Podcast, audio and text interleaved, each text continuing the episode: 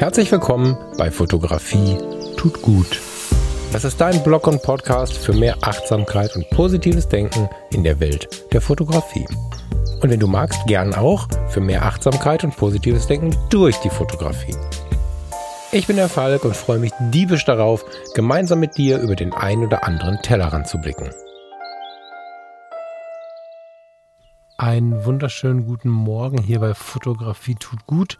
Dieser Morgen ist ein sehr früher Morgen.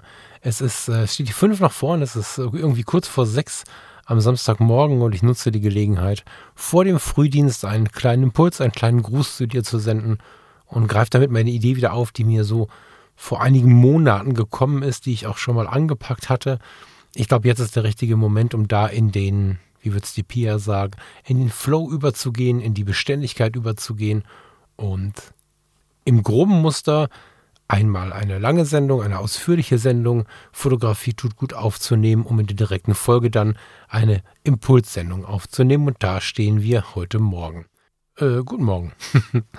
ich habe in den letzten Tagen bei der Umgestaltung meiner Webseite ein Zitat entdeckt, was ich gut leiden kann und was ich in den letzten Tagen irgendwie auch so ein bisschen in meinen Erfahrungen mit den Menschen, mit den Begegnungen manifestiert hat auf der Webseite, ich überarbeite gerade volkfresser.com, habe ich das Zitat eingebaut von Jimmy Carter übrigens. Wie Musik und Kunst ist die Liebe zur Natur eine gemeinsame Sprache, die politische und soziale Grenzen überwinden kann. Diese Aussage ist ganz stark in mir steil gegangen, würde ich sagen. Äh, es ist mir was passiert, weil ich in den letzten Jahren immer mehr wahrgenommen habe, wie sehr politische und auch soziale Grenzen uns im Wege stehen. Vielleicht nicht mir persönlich, wobei bei den politischen Grenzen doch natürlich auch mir, aber auch die sozialen Grenzen sind ein Thema im Leben. Und ich nehme mich mal raus jetzt.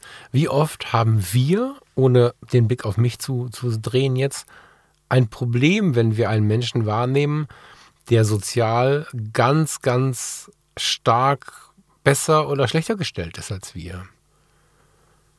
Wie oft haben wir so einen gewissen Schmerz, wenn jemand politisch anders orientiert ist als wir? Und natürlich sind diese politischen und sozialen Grenzen gleichermaßen, wenn man ein bisschen drüber nachdenkt, auch kulturelle Grenzen. Diese Grenzen sind auch Grenzen der Herkunft oder Grenzen, die bestehen aufgrund der Vorurteile einer, einer unterschiedlichen Herkunft.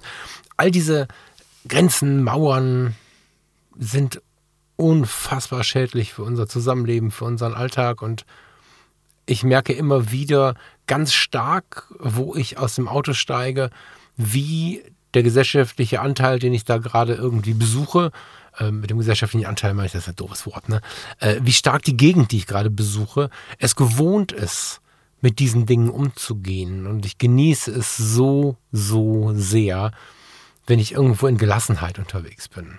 In Gelassenheit unterwegs ist man häufig in Hamburg, im Ruhrgebiet, in Köln.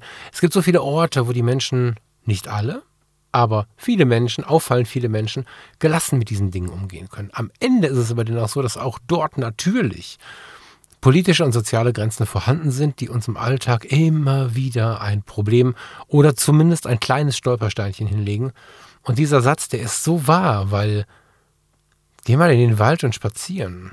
Wenn du nicht gerade da gehst, wo sich alle am Sonntagnachmittag treffen, weil es der einzige Waldweg in 50 Kilometern Entfernung ist, sondern wenn du wirklich in die Natur gehst und es ist ein bisschen ruhiger da, wo du gehst, meistens grüßen die Menschen sich. Meistens grüßen sie sich ohne ein besonderes Vorurteil und meistens fällt plötzlich diese Frage weg oder dieses unterbewusste Hinschauen auf den Schuh, der vielleicht 500 Euro oder 50 Euro gekostet hat oder 20. Meistens fällt es weg und wenn es den Menschen doch auffällt, freuen sie sich, dass sie zusammen in der Natur sind. Das ist ein ganz interessantes Ding und es ist so wahr, was, was Jimmy Carter da gesagt hat. Mir ist das, ich habe das ein paar Mal schon erwähnt, auch auf Fotoworkshops zum Thema Naturfotografie und Tierfotografie. Da ist mir das auch schon ganz oft aufgefallen, dass man ganz schnell mit dieser gemeinsamen Liebe zur Natur vermeintlich soziale Grenzen überwinden kann. Sehr schnell sogar. Es ist Weil gerade in diesem Bereich, aber das gilt eigentlich für alle fotografischen Bereiche, kannst du sehr schnell sehen, was das Gegenüber in der Lage ist auszugeben für dieses Hobby, Fotografie, für diese Leidenschaft, vielleicht sogar für diesen Beruf. Und klar gibt es Menschen, die sagen, das ist es mir nicht wert, ich möchte nicht 5000 Euro ausgeben. Ganz oft ist aber schon so, dass die Leute sich im Rahmen ihrer Möglichkeiten stark an der Obergrenze bewegen von dem, was sie können. Und das ist jetzt keine wissenschaftliche Aussage, das ist so ein, so ein Bauchgefühl vermischt mit Erfahrungen und das führt so ein bisschen dazu, dass du auf dem Naturfoto-Workshop natürlich in verschiedenen Kategorien da stehst. Also du hast die junge Fotografin, den jungen Fotografen mit einer APS-C-Kamera und einem 70-300 so, die sicherlich auch, wenn man allein das Geld anschaut, viel Geld dafür ausgegeben haben. Die stehen aber etwas verschüchtert neben denen, die schon 2000 Euro für ihr Objektiv und äh, das gleiche für die Kamera ausgegeben haben. Und die wiederum stehen verschüchtert neben denen, die das 21.000 Euro fette Super-Teleobjektiv von, weiß ich nicht, Canon oder Sony da am Start haben.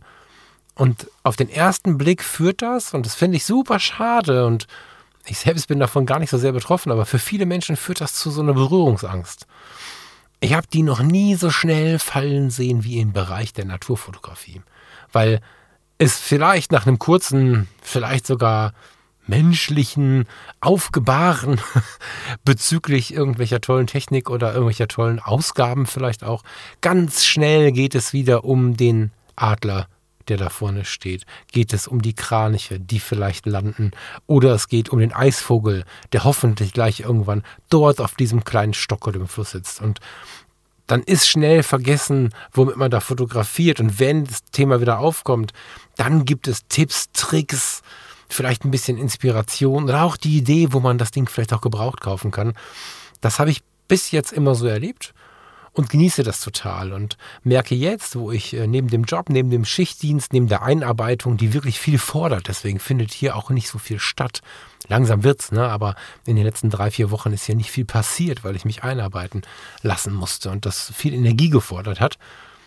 Aber nebenbei bewege ich mich ja immer mal wieder hier am Teich, da am Wasser, hier am Fluss und dort in der äh, rheinischen Steppe und genieße das total, mit dem langen Teleobjektiv mal runterzukommen und in dieser Zeit stelle ich immer wieder fest, dass die, die Sprache unter diesen naturinteressierten Menschen irgendwie eine andere ist. Und ich habe mich bei einem Café im Naturschutzrestaurant äh, oder wo auch immer am Rande dieser Pfade selten gefragt oder bin gar nicht auf die Idee gekommen, darüber nachzudenken, welche politische oder soziale Position man gegenüber hat, wenn ich ihm einen schönen Tag wünsche oder ihr oder wir uns darüber unterhalten haben, ob das da hinten jetzt ein Storch oder ein Silberreiher ist. Das ist ähm, eine ganz interessante Beobachtung. Deswegen landet dieser Satz auf meiner Webseite und ich möchte ihn dir deswegen mitgeben. Was du daraus machst, bleibt dir überlassen und finde ich jetzt ehrlich gesagt auch spannend, denn nicht jeder, der hier zuhört und jede, die hier zuhört, ist irgendwie prädestiniert dafür, Fotografie in der Natur zu machen. Aber das lässt sich ja auch immer mit Parallelen und Gleichnissen verbinden, das Ganze. Und da ich ein Freund von solchen Zitaten und von, von solchen Merksätzen bin, mir hat das tatsächlich viel geholfen, mir die eine oder andere Sache gemerkt zu haben, glaube ich, dass es ganz gut ist, dir das mal hinzulegen. Du kannst das mal beobachten, vielleicht auch selber ausprobieren, einfach zwischendrin mal, egal was du sonst fotografierst und einfach mal beobachten, ob dieser Satz stimmt. Ich empfinde das sehr stark als stimmig, was Jimmy Carter da gesagt hat. Wie Musik und Kunst ist die Liebe zur Natur eine gemeinsame Sprache, die politische und soziale Grenzen überwinden kann. Voll geil. Ich wünsche dir ein wunderschönes Wochenende, freue mich auf eine etwas längere Sendung am kommenden Samstag und wünsche dir eine gute Zeit. Eine der Begegnungen, die das nochmal unterstreichen, habe ich gerade eben im Freundeskreis von Fotografie tut gut geteilt. Da kannst du gerne mal reinschauen, wenn du fotografietutgut.de besuchen magst und wenn dir die Sendung oder andere Sendungen gefallen haben, freue ich mich, wenn du fotografietutgut.de slash danke besuchst. Hab eine schöne Woche, ich fahre zum Frühdienst und wünsche dir eine gute Zeit. Ciao, ciao.